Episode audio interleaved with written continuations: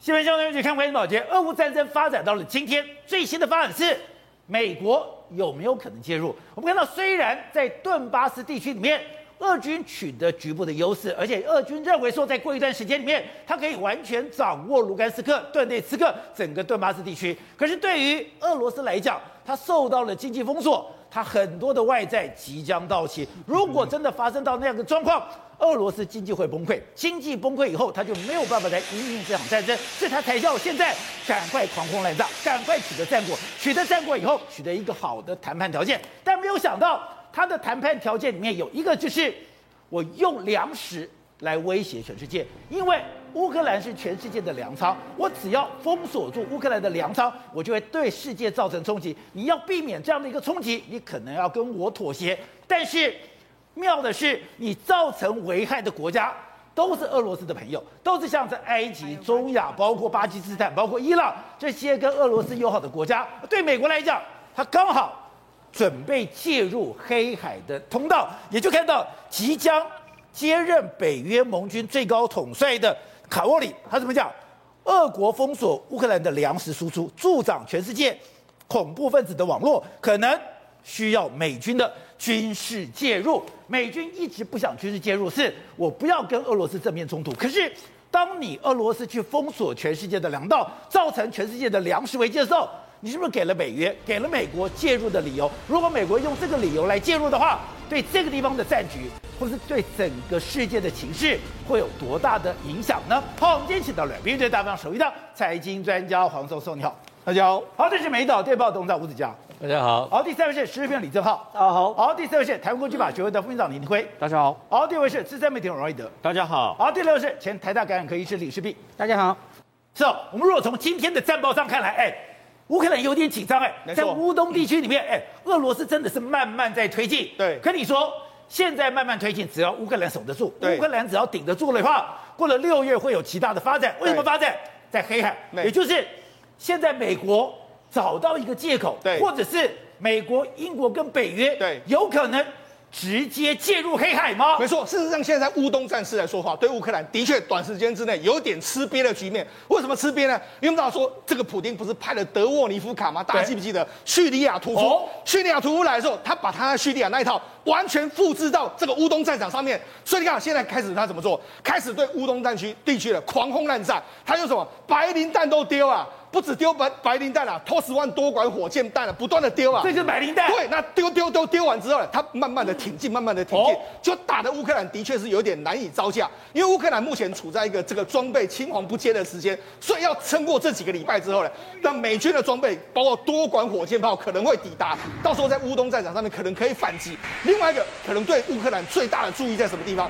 因为这次普丁呢，他封锁这个乌克兰的这个粮食通道，造成什么？全世界目前的小麦、玉米。黄豆全部不足，很多国家出现暴动。就美国的这个连美国渴望接接任这个北约盟军最高统帅的卡沃里，他就说了：“哎，因为你这个挡住了这个粮食通道的时候，影响到全世界粮食动荡的这个局面，美军恐怕要军事介入。因为美军有一个责任，就是我要维持世界的一个秩序。是，如果你破坏了世界秩序，造成了粮食的不动荡，对。”美军就有介入的理由，所以等于是说到六月中以后呢，美军美式的装备还有美军呢，会不会进到这个乌克兰战场上面？当然，我们有值得观察这个发展的状况。但是今天我们看到了泽连斯基讲的有点悲观，是哎，现在在乌东的战况非常的一个惨烈，是甚至他说俄罗斯在整个乌东进行一场种族灭绝的一个战争，没错。现在乌东的战争真的有这么惨烈吗？而且因为之前的这个乌东战场的指挥官呢，他不这个军事毕竟不是打过仗，这个德沃尼夫卡是真正打过仗。他来之后，他完全改变做法，而且他有学习能力哦，所以他整个做战法跟以前完全不一样。他现在不会照进不求快，他是稳扎稳打。我刚才讲到嘛，先狂轰滥炸，狂轰滥炸之后，地面武力呢慢慢慢慢的推进，所以你看他其实推进的速度非常非常缓慢，但是他陆陆续续拿下非常多城镇，他现在准备要怎样？准备要吃掉你整个在乌克兰，乌克兰在这个顿巴斯地区的两大城市。我跟大家讲，这就是目前乌这个乌东的这个局势。对，乌东的局势里面来说的话，乌克兰在前这个是红色区是俄罗斯的这个控制的土地，白色区域是目前乌克兰控制的土地。这里面主要有一个北顿涅茨这个城市，另外一个是莱斯查克这个这两个城市。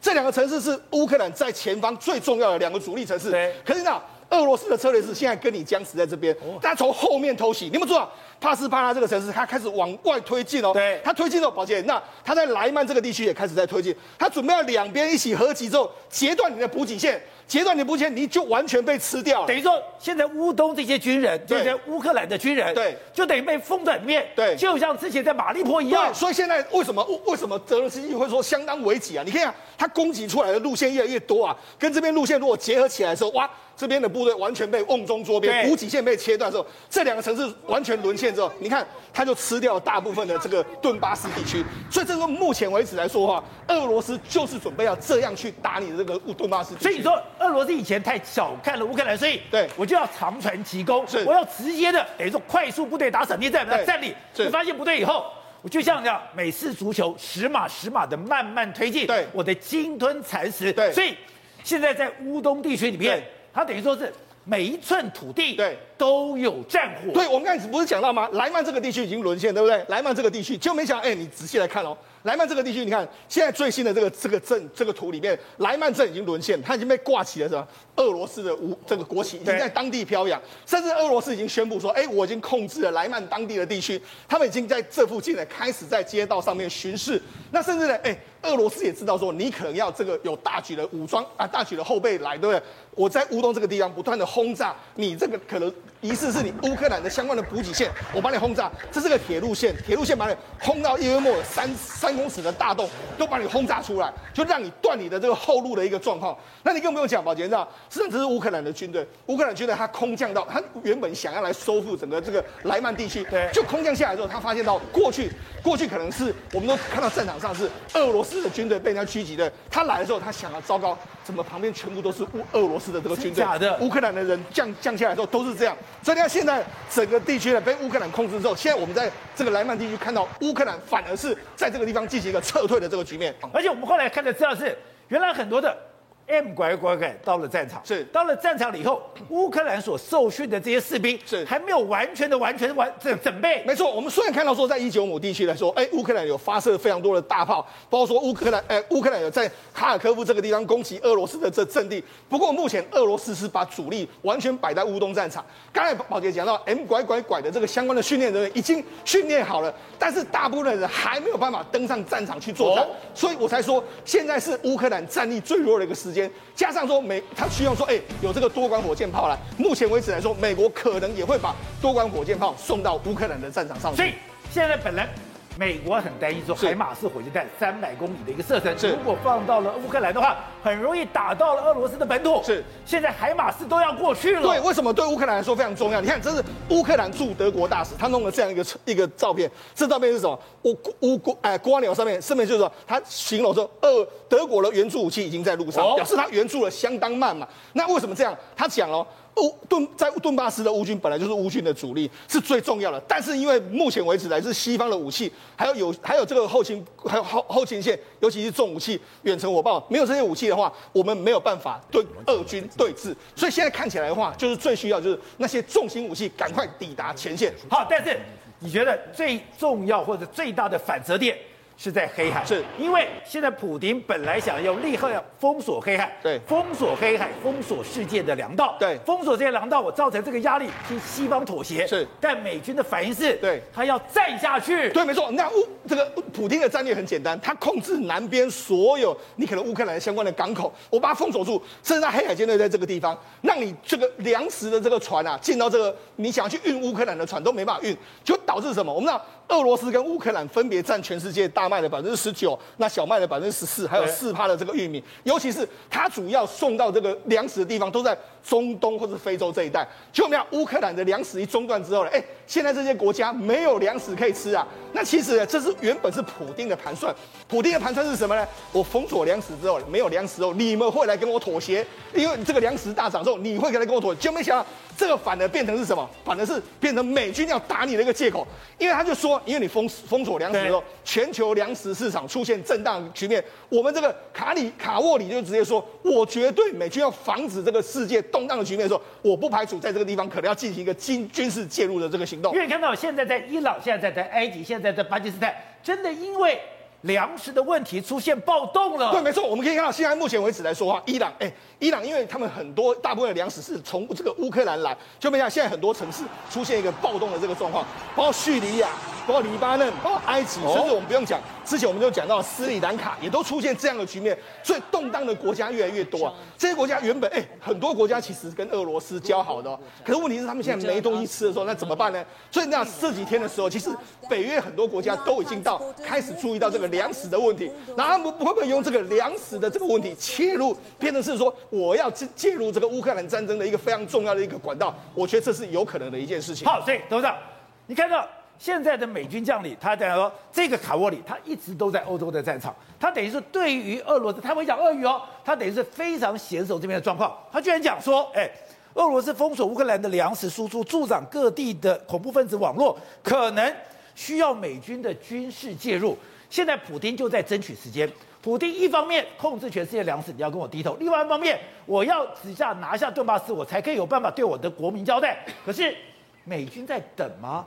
在等说，当世界这个粮食危机真的出来之后，我就可以堂而皇之进到黑海吗？他现在这个北约这个统帅讲的话是，你要注意他讲的话啊，他助长世界各地恐怖分子网络，这句话什么意思？什么意思？因为你现在非洲，假设你一个国家现在缺粮食，缺粮食会怎么样？就动乱嘛，一动乱起来，谁先乱？恐怖分子先起来了嘛，这就颠覆你政府嘛。所以这个会造成，因为没有饭吃啊，老百姓一定要造反的。对，那造反就是助长了恐怖分子刚好进来，让全世界动荡不安。所以他这个靠他这个是观察点非常敏锐。然后他现在讲一说，我这种情况下我怎么办？怎么样？对他要军事介入啊？他要军事介入，他说可能需要美国军事介入来确保全球粮食不发生动荡。对，那这个军事介入就变成说你那你的运输的方式是什么方式？所以他提到一个很多。多元化的方式，他他他讲得很含蓄，就是说他不是用美国的海军去拉粮食啊，对，他这个中间可能是护卫啊，或是几种方式，用接驳的方式，把粮食慢慢慢慢的能够疏散出来。可是这问题是反过来，你看俄罗斯在算什么算盘呢？俄罗斯本身是粮食生产大国，对。我把你封锁住的情况之下，你没有你你没有收入，你没有外汇，然后你的粮食现在的话就在这边仓库里面腐烂掉。可是我有粮食可以出口啊。对，所以俄罗斯是一个粮食出口大国，所以它掌握了粮食市场的主导权啊。所以这个这个一个缺货，哦、一个我可以正常供应。对，这个对俄罗斯产生把粮食武器化。哦，你看这个这个形势完全逆转了。对，所以在这个情况之下，所以本身。欧盟、北约本来就在讨论说如何来突破这个北海舰、黑海舰队封锁奥德萨的问题。难怪要给乌克兰反舰飞弹了。对，要给乌克兰反舰飞弹。他现在反舰飞弹的方式，他有两个要两个关键的东西要提供，一个是爱国者三号飞弹，因为这个边有空优的问题。对。然后这是消极性的，那积极性是什么东西？它要部署鱼叉飞弹，所以它这两个飞弹如果进驻，那这个事情就大条了，因为这个鱼叉飞弹射程是四百公里。四百公里以内，如果把黑海舰队摧毁掉的话，那那俄那我看那这个俄罗斯大概这个仗打不完哦。那普京垮掉了嘛？对。如果黑海舰队整个被打垮的话，其实这个我认为就符合了军事的逻辑。什么逻辑呢？就是美军要击毁他的有生力量嘛。那你一个舰队下去，我把你打掉，我靠，我不是赚翻了吗？要飞弹去打个舰队啊？对。那个舰队价值是千百亿、千亿美金啊！我飞弹就。几十亿美金，几十几十万美金来跟你打，所以他这个仗我认为是一定会打，而且理由正当，对对不对？而且而且他兵器进步，哦，对不对？所以他的重点现在其实是在黑海的封锁跟解封锁，用粮食的理由，对，去彻底击毁黑海舰队。而且这个时候，难怪这个时候海马斯要进去了，海马斯进去，这个是更离谱的一件事情。因为在三天一个礼拜前讲的说，还有海马斯不准进去的。对，现在怎么突然间这两天准了？哎，我觉得这个很奇怪，可能是可准到到达现场，我觉得还有一段时间，因为你刚刚讲的很简单一个概念，就好几个炮兵营的训练到目前没有完成，要八月份才能完成。所以泽连斯基泽连斯基曾讲过一句话，到八月份能够扭转整个战局。目前如果说美军的的火的军火供应能够及时供应上的是。供应上的话，对，那它那海马斯会有什么功能？海马斯就可以截断俄罗斯部队的后勤补给，那这个战场会情势会马上做大幅的调整。好，对的，现在看到了俄乌战争，结果也影响到说台湾现在的整个军事布局，甚至连美国对于台湾现在军事布局都有意见，因为你不能打上岸。现在全部所有的概念四个字：源头打击。对，没有错。那么大家刚刚讲到这个海马式火箭弹啊，之前美国不肯给的原因，其实就跟当年呐、啊，那么啊、呃，当时美国在阿富汗的时候，不是有这个肩射刺针飞弹吗？就到后来一大堆的肩射刺针飞弹，竟然在阿富汗的战场流入了黑市，哦，十万美元一套在卖。卖了以后呢，拿来对付这个美军的这个直升机啊，所以美国哦、呃、有这种惨痛的经验，连卖给台湾的那个监射刺针飞弹也是这几年才可愿意卖你两百五十套嘛。那现在又因为这个兵军援这个乌克兰，所以又 delay 了啊、哦。那么为什么美国突然间下个礼拜哦多管火箭一定会给，然后呢海马式火箭弹极有可能在下个礼拜那六千亿的这个援助乌克兰的武器弹药名单里面，为什么他肯给啊？因为俄罗斯做了一件事，俄罗斯把这个相关的喷火坦克直接弄到哈尔科夫，直接弄到顿巴斯顿那个，还有包括这个所谓的顿涅茨克啦、卢甘斯克啦，直接朝着民宅轰。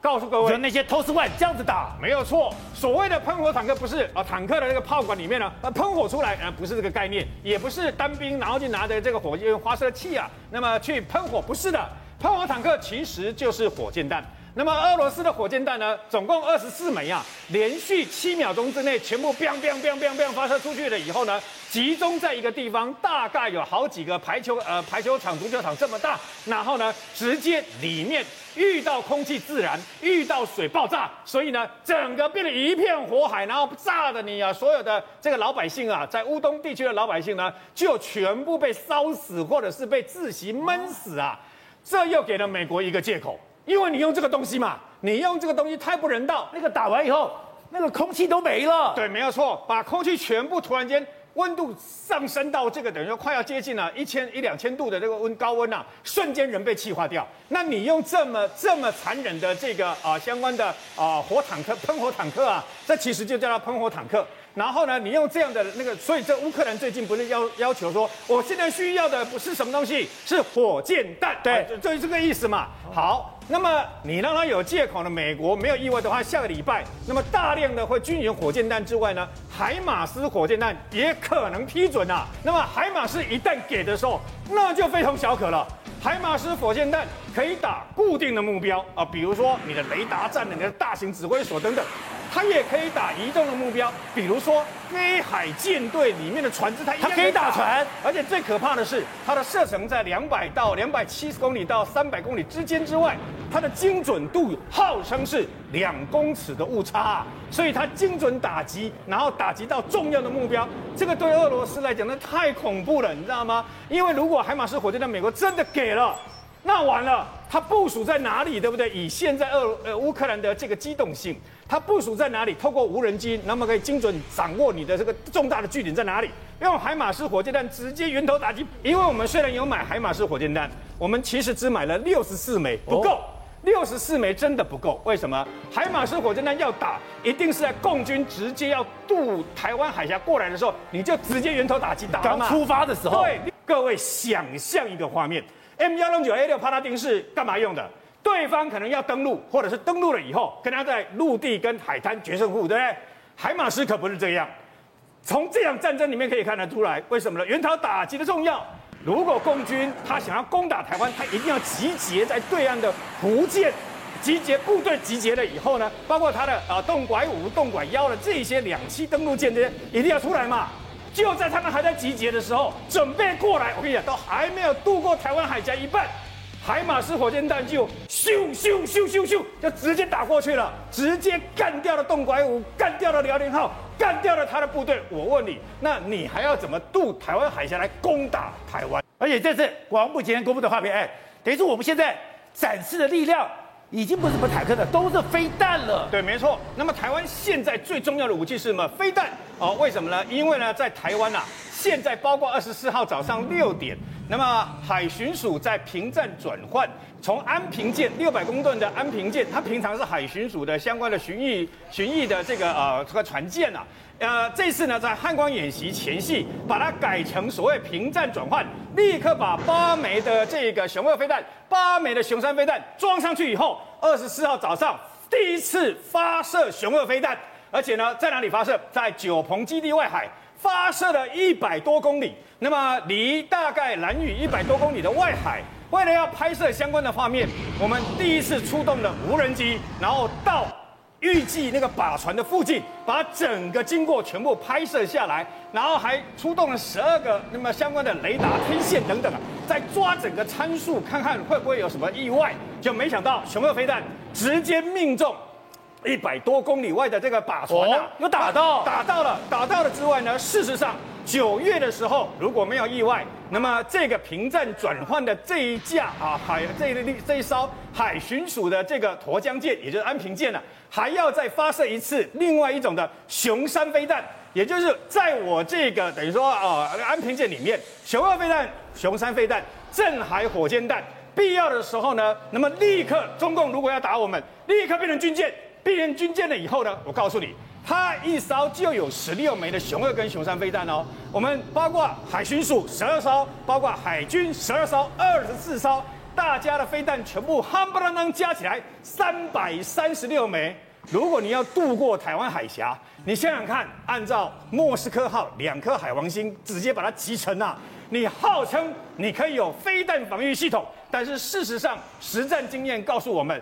它所谓的海军上将号，所谓的莫斯科号也有飞弹防御系统啊。但是如果海巡署跟海军这些出去狼群的时候，一口气几十枚的雄二、雄三飞弹，还不包括岸上四百枚的鱼叉飞弹，其中只要几十枚一起发射出去，你的动拐五两栖登陆舰造十五艘都不够我们台湾的飞弹打。好，所以各位，你说这一次俄乌战争完全改变了。美国对于这个世界的一个军事的布局，先讲日本，它要做一个中程导弹两千五百公里，那不能单独试。原来是在这个布局里面，第一岛链是日本跟台湾，只要中国发生任何状况的时候，源头打击不是只有台湾，日本也会进来吗？对，美美日本才是重点，因为日，本才是重点。对，因为其实美国会比较放心把这个相关的。这个任务交给日本，因为在台湾来讲的话还不知道，因为台湾来讲呢，你政党轮替的时候怎么办呢？对日本来讲，它跟中国之间的一些永远都是势敌，所以你看到，不管从北海道一直到这个西南诸岛，就是琉球群岛的八重山群岛这一带，这所有的东西来讲的话，美国现在已经把那个捆龙锁把中日本解开了，解开的目的就是要让它发展中程导弹飞弹，当然美国自己也有。但是问题是说，在第一线来讲的话，就是以日本为主。那如果说日本发现到，当然配合台湾的相关的雷达系统，对，如果发现到中国那边那边有在装填任何的燃料的时候，就会做开始做源头打击，因为他们发现到说，如果我单纯用这个反飞弹的相关系统来讲的话，不见得拦得到包含中国的超音速飞弹。但是如果你超音速飞弹要拦拦截它的话，最好的时机就是在它起飞的时候在做拦截，对，刚发射的时候来拦截它，所以就会做源头打击的这种设计哦。所以你看到接下来，包含这个乌克兰在战场上，你会发现的事情，刚我们提到那个黑海舰队的事情哦。对。美国它现在来讲的话，英国我相信它已经有船舰已经出现在黑海那附近在等待了。对。为什么这么讲呢？真的会介入。这个粮食问题事实上涉及到什么？这是所有俄罗斯它以前在非洲或是在中南美洲的相关的什么重要的一些门邦。你看这一次在退出这个联合国的这个人权理事会的时候，很多还是非洲国家投。这个反对票嘛，那所以看到这些国家现在搞不好的话，如果粮食搞不好，就会发生暴动，发生暴动，政权就垮掉。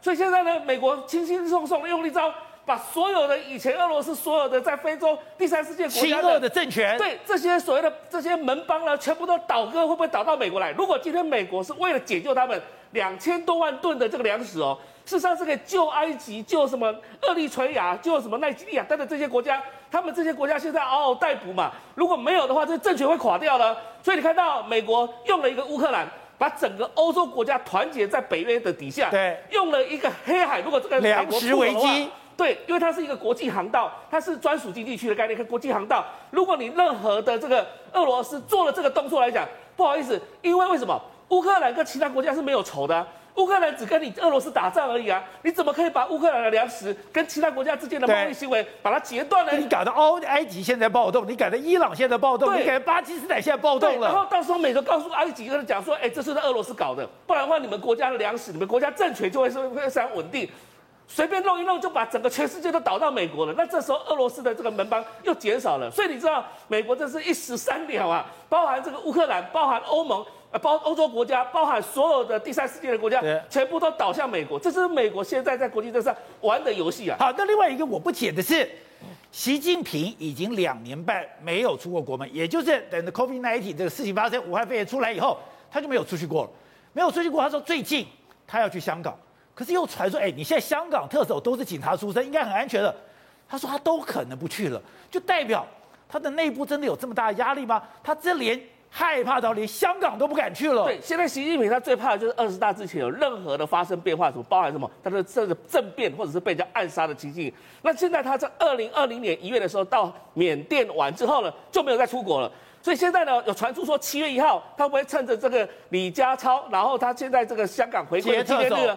到这个香港去，结果我们认为，我认为啊哈，基本上包含《华尔街日报》，他也这样报道，他有可能不会出国哦，也不会不会到香港这个地方来。为什么？香港都不去？对，因为他现在内部的情势非常不稳，这涉及到跟李克强最近在开一些什么万人会议啊，对，十万人会议是有关系的。十万人会议，对，十万人会议哦，包含这个什么国防部的部长魏凤和也到现场去了，所以你可以看到现在来讲的话，感觉中共内部风声鹤唳啊。这种李克强跟习近平的确是有这个相互的拥护者啊，基本上两边在斗争。但是事实上来讲的话，谁担任目前的掌握实权，谁担任目前掌握这个军委会的主席，掌握实权的才能够斗得了赢最后的赢家。好，对，董事长，一开始你是最早叫大家注意说李克强最近的动态，因为他被报道的次数，他的活动的能见度都比过去高很多，这个完全不合中共说，哎，一个准备下台的人应该遭受到的规格。